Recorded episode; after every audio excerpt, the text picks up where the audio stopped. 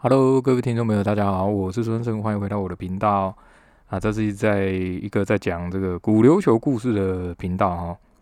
那前面有提到这个啊，大家比较熟悉的可能都是上世王朝古琉球哈，它有上世王朝天呃，最早是天孙氏，然后再是那个顺天王朝、上世王朝这样。那其实大部分的这个历史学家或者是你们如果找资料的话，最多提到的都是上世王朝啊。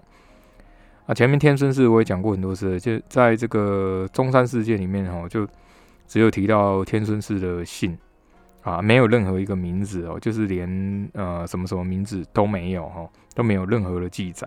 啊，这其实很奇怪啊，那很多历史学家也不太理解为什么会这样子啊，因为其实正常来讲，呃，古琉球是有名字，可是没有姓氏哦，可是它反而是姓氏留着，那任何的名字都没有。那另一方面呢，天孙氏其实有传承二十五个、二十五任的国王哦。那可是统治记录上是写说一万多年，这样又又很怪哈。所以历史学家一直没办法理解说为什么前面是这样子了。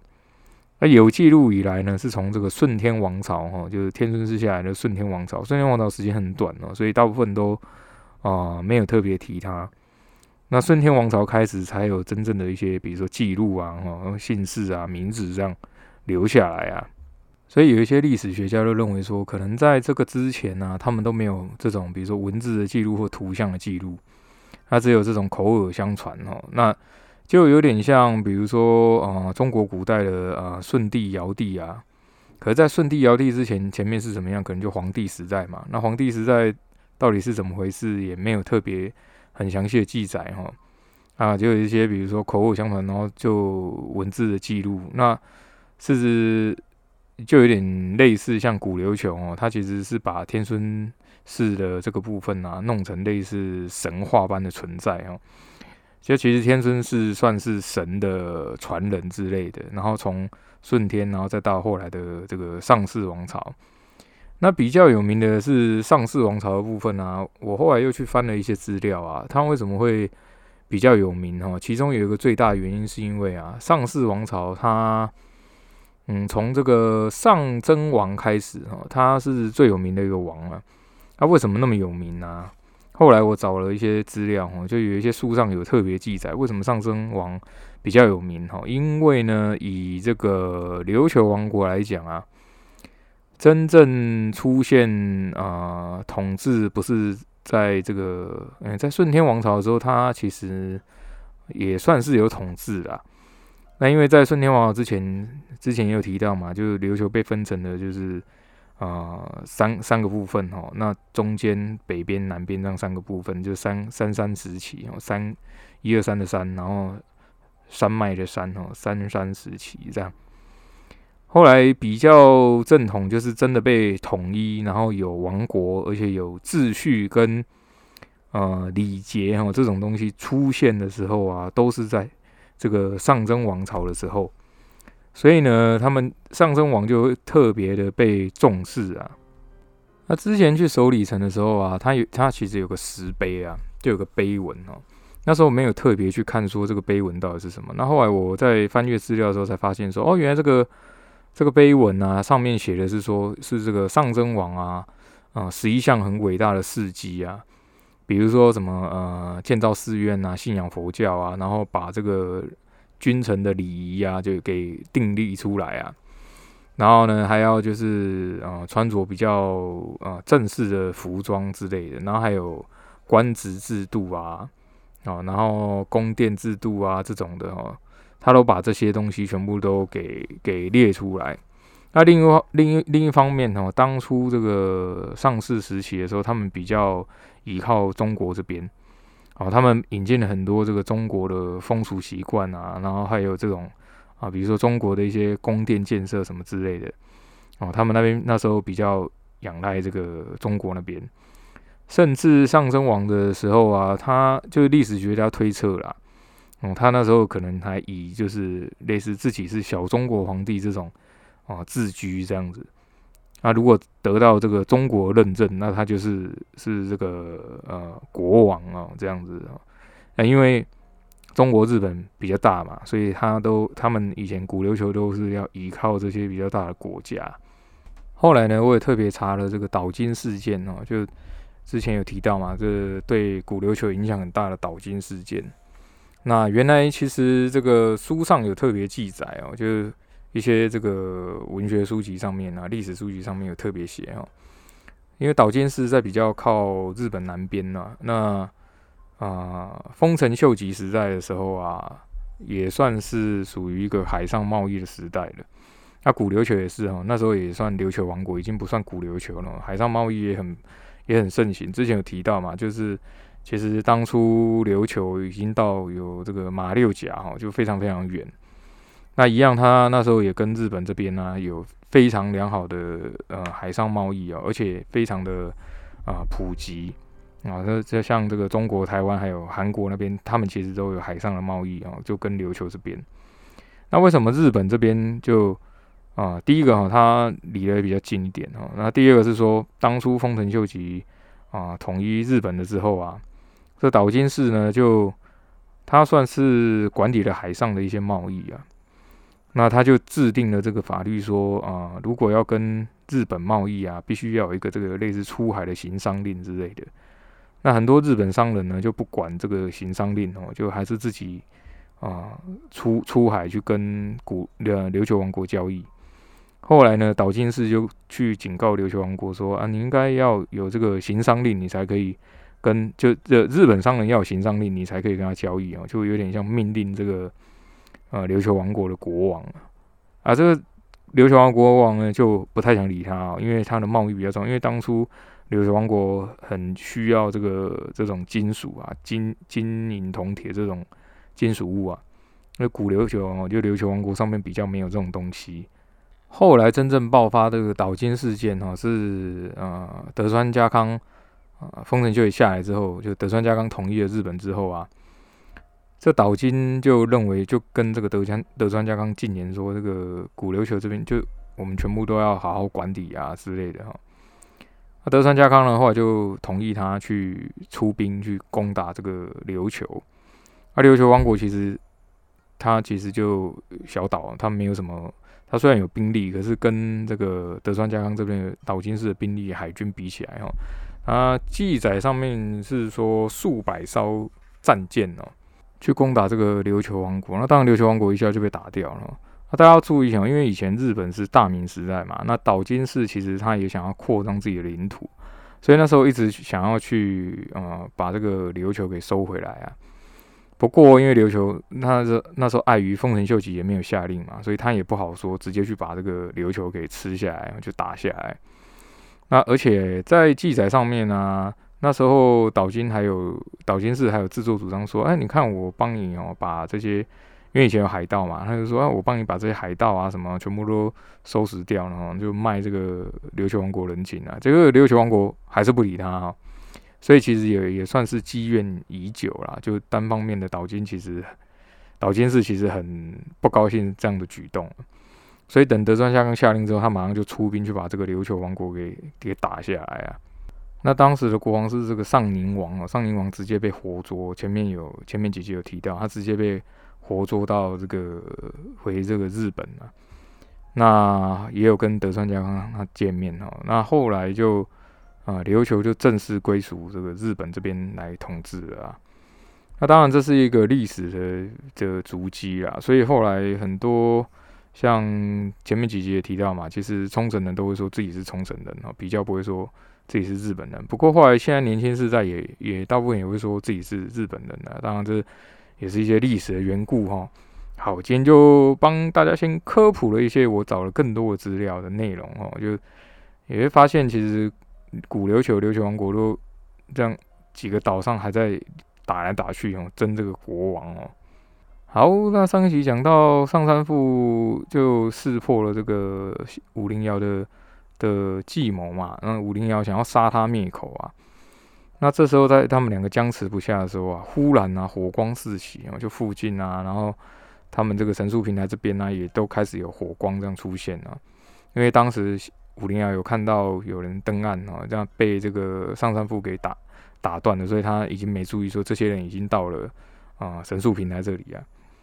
那一边的人马呢是大王子他们哦，就天孙宫他们，还有他的士兵啊。那另一方面呢，就是其他的助女，还有这个新元玄也在哈，就是他也是文德军嘛，他也赶到这个神树这边了。就所有的就两方人马加上武陵阳上山父全部都在神树这边。哦，这个叶川葵叶川奈当然也在，他就觉得很奇怪，哎，怎么这个武陵阳武大人也在这里啊？所有人都议论纷纷哦，就说，哎，怎么那么多男人在与那国岛，就很奇怪，就乱成一团啊。这武陵瑶呢，手拿着这个神树盒哦，就呆掉了，就是哎，怎么会这么多人呢？秦月月这时候就趁机跑到上山父旁边，就问说：“哎，这个上山大人你怎么在这里啊？”然后上山父松了一口气啊，他发现，哎，这地上透过这火光，地上很多这种焦黑冒烟的地方啊，他发现这个武陵瑶真的想要杀他，然后他就说：“那你问问这个武大人啊，半夜偷溜进我房间啊，这时候在神树这边干嘛哦？”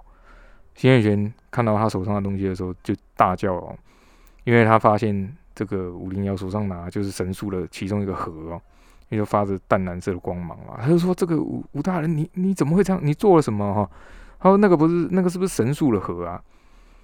这武零幺已经哈就讲不清楚，就跳到黄河也洗不清，也不用洗嘛，因为他本来就是把神树盒给拿出来，所以他一时半刻啊就讲不出话了。不过旁边的大王子天孙公听到新月玄这样讲啊，他说：“啊，这个文德勋大人哦，恭喜你哦！”就跟武灵瑶这样讲。这武灵瑶呢，听到之后就很急哦，就想要叫他住口，不要再讲了。那其实呢，天孙公那时候被这个琉球王国被攻打的时候，天孙公坐船出海逃难啊。可是，在大海上啊，他也不知道去哪里嘛，因为这海上他不可能回去啊。后来想一想，就说：“那不如就去与那国岛哈，因为这个。”传说中啊，外族要入于那国岛，会可能会被神明大人制裁。那自己是天孙氏嘛，哈，天孙宫、天孙氏嘛，应该是可以去哈，就至少在与那国岛上，搞不好比较安全。啊，另一方面呢，他也猜想说，这个武陵瑶应该在与那国岛上哈，如果他可以继续担任文德军，但让他的呃借助他的能力哦，可能呃自己还有机会再回琉球本岛哈。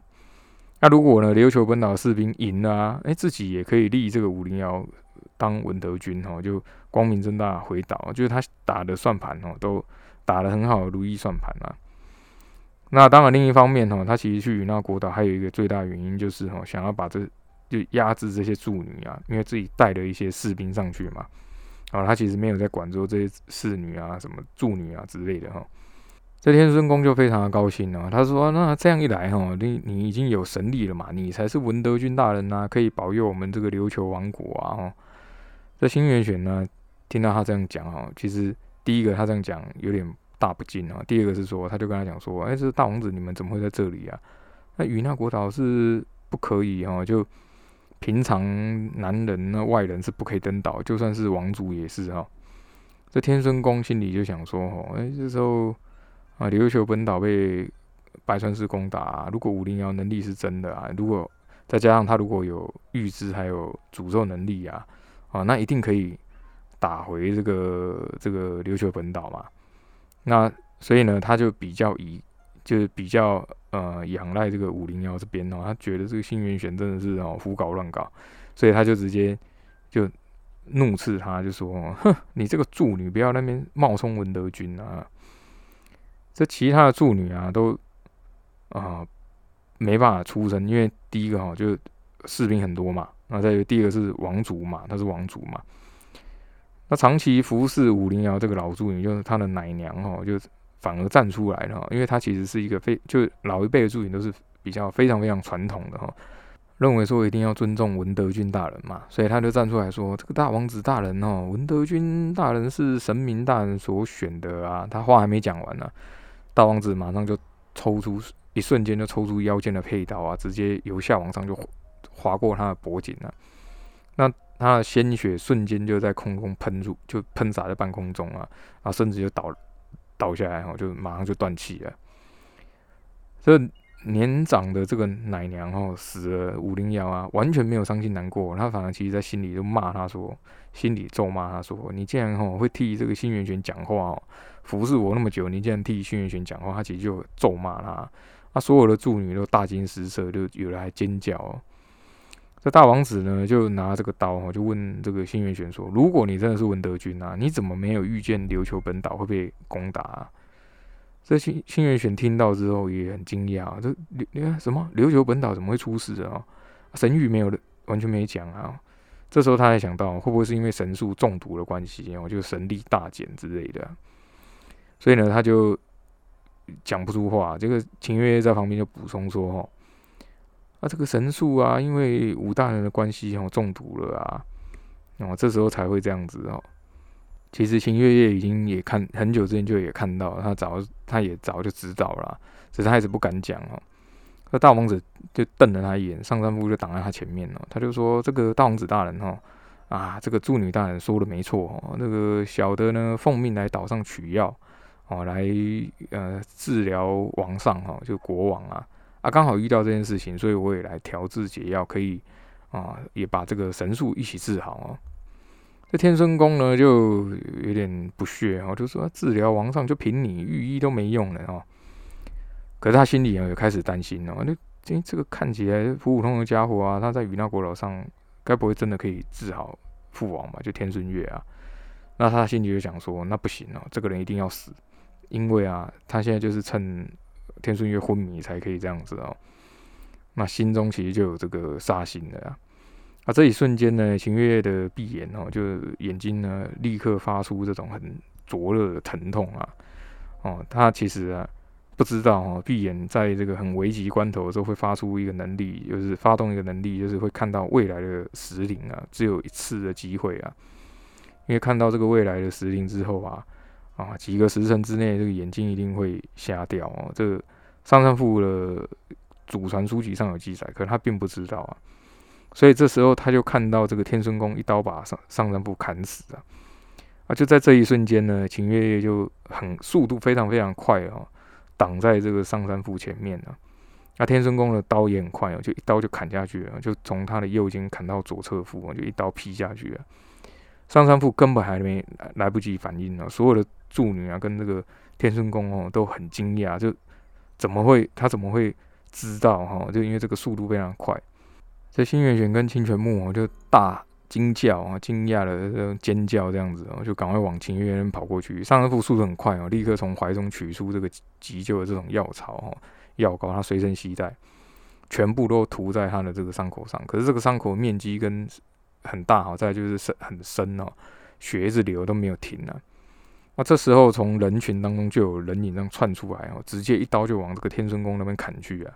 天孙公就吓，当场就吓一跳，就就退后好几步啊，然后跌倒在地上被绊倒，然后跌倒在地上，模样很狼狈啊！这砍他就打算砍他的人就是博村人哦，他脸上哦非常非常愤怒，连那个青筋都冒出来啊！他就觉得说。啊，这个刀子上啊有这个太阳跟展翅鸟的家徽哦，是那一把那个日曜石刀啊。那这个刀其实很贵重，所以他一直带着，不是要拿来砍人的哦，是因为看到刚刚那一幕，他忍不住要抽出来，冲出来要砍这个天孙公哦。天孙公其实是他们咒骂，就是就说我是我是大王子，你这该死的家伙哦。他就把他就叫这些士兵哦，就上去把这些反贼啊，还有那些女人全部杀光了。那伯孙人又想要。补一刀哈，就所有的士兵已经杀上来了。风岛跟宇佐也马上把这个刀抽出来哦。他三个人的身手很好，可是琉球的士兵有几百人呢，所以呢，这与那国岛瞬间哈，这在这个神树平台这里啊，马上就忽然一堆人那边杀来杀去啊，这是以前从来都没有的事情。那新月玄那边大喊说：“赶快住手，赶快住手哦！”啊，这时候就算他是文德军啊也也什么都做不了，只能看。啊，有的助理就被杀了哈，然后可能博村人他们也会死啊，他非常非常的紧张啊。在这千钧一发之际啊，忽然有一片的这个黑幕啊，瞬间降临哦，然后有两三对眼睛啊就飞了过来啊。这新元玄马上就陷入了这种半朦胧的状态哦，就半梦半醒这样子啊。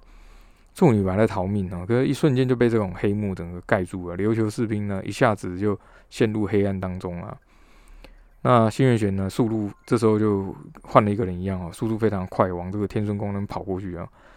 那天孙宫因为黑黑漆漆一片嘛，看不到。要新月玄的巴掌直接就抓住这个天孙宫的脸哦，就是他整个抓抓住他的脸，那一只手呢就把他给抓起来。那天孙公没想到说，哈，这个这个女人怎么力量这么大？哈，这个很恐怖啊。那琉球士兵呢也很惊讶，就发现说，哎，这个好像大大王子天孙公被抓住了，然后再就是啊，整个岛上连这个火把的光好像都被吞掉一样啊。他们其实都一直听说有神灵，有神灵哦，有神啊，有神明大人啊，可是从来没见过啊。所以呢，大家都只是什么敬畏，可是没有人看过嘛。那也都是有点半信半疑哦。那这时候亲眼所见啊，就开始有点恐惧了。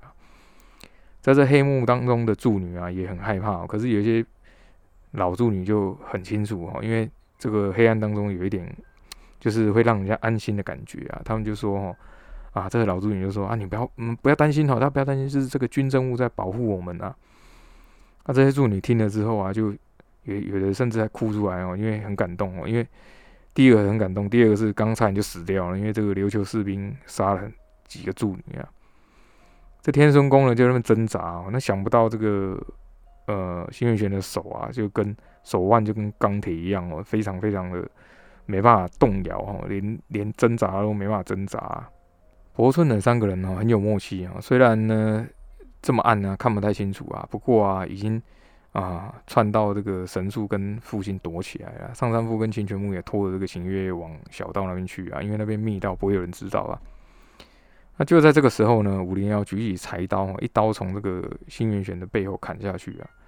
本来啊，军生物的神将啊是呃类似我们讲的神打哈，就是不会怕这种拳打脚踢之类的，甚至刀子不一定有有用啊。不过这时候武林要握着那个神树盒嘛。那在这个柴刀上面，他又下了一些诅咒啊，所以被刀砍中的这个新元玄啊，忽然就发出了尖叫，军政物瞬间就从他身体窜出去，啊，黑幕哦就消失了，新元玄呢也倒在地上啊。那武灵瑶本来没想过说，哎，这个好像这有用哦，那想不到真的有用，那心里大喜，又又举起这个柴刀要要砍下去啊。这时候呢，就有两个人影啊，瞬间就窜出来，一个人就刺向这个武灵瑶，一个人就护在轩辕贤前面了。那武灵瑶柴刀护身哦，挡下这个致命的一刺哦，因为这一次直接刺他的心脏啊，他就很惊讶啊，怎么会有身手这么好的人？他就说：“你你们是谁哦？”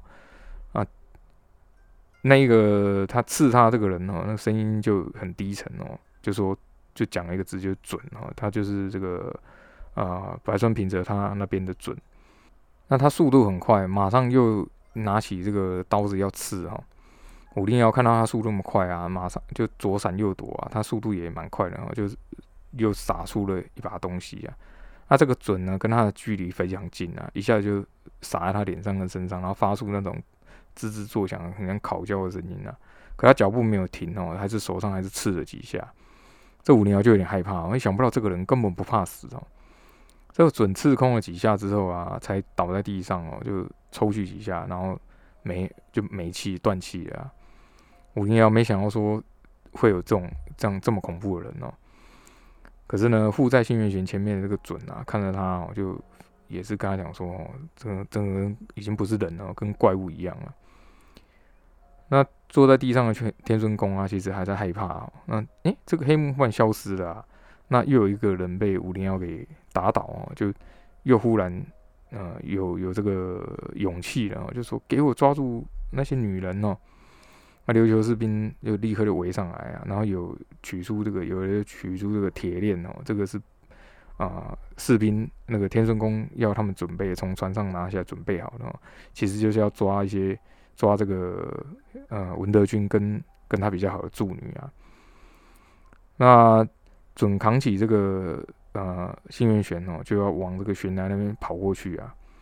他是想说哦，跳下悬崖大概是唯一的活命的路啊。那跳下去的时候，自己用肉身来护住这新元玄哦。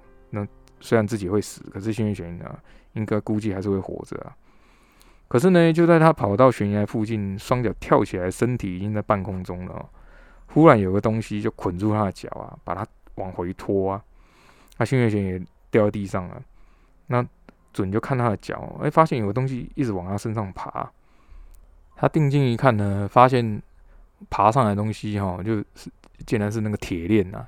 这个铁链就跟蛇一样，然后会会动啊，很奇怪。那捆住他的身体啊，那准呢就就说哦，哎，想不到竟然有这种妖术哦，真是小看了这种这个助女的法术啊。那新月学那边呢，他身上也被铁链给捆住了。那这时候武灵瑶嘴里还在念咒哦，啊，等到把他们两个都捆住之后，他才停止了念咒啊。这准呢就很生气哦，就说妖女哦，这个暗之大人绝对不会放过你啊。啊，他话才还没讲完呢，这武灵瑶柴刀已经从他胸口刺进去了，而且从背后啊穿了出来啊。他准的眼睛还是瞪着他哈，都没有闭上啊。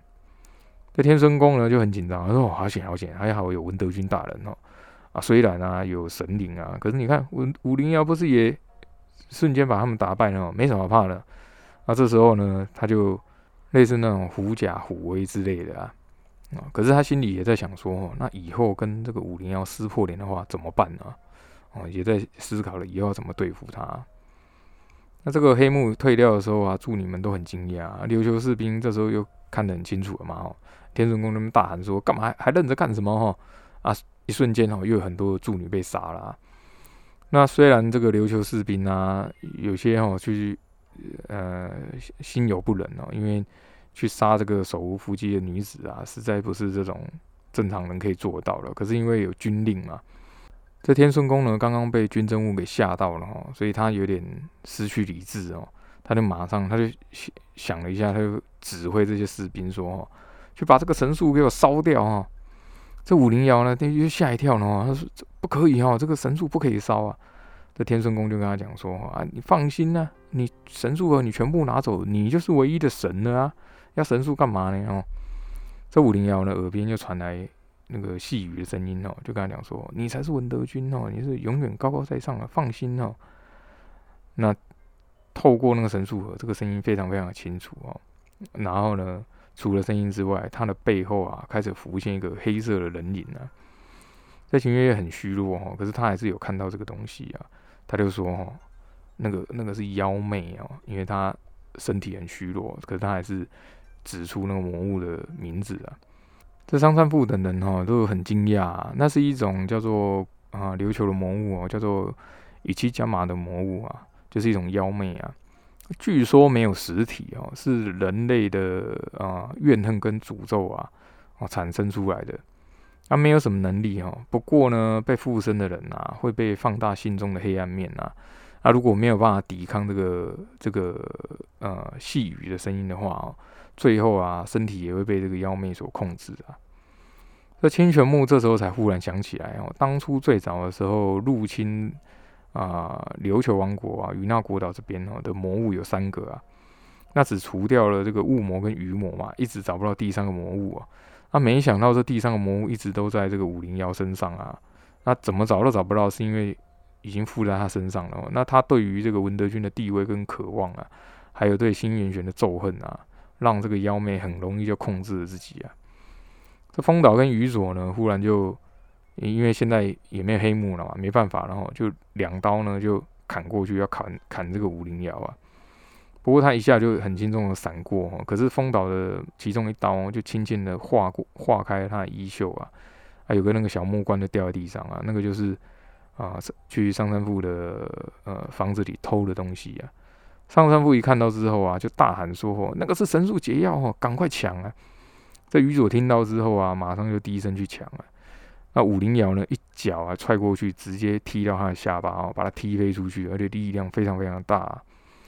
那鱼佐飞出去之后，很多琉球士兵就围上来要砍他哦。那风岛就替他挡了很多刀啊，然后把这个鱼佐拉出这个包围网啊。可是他自己身上中了很多刀啊。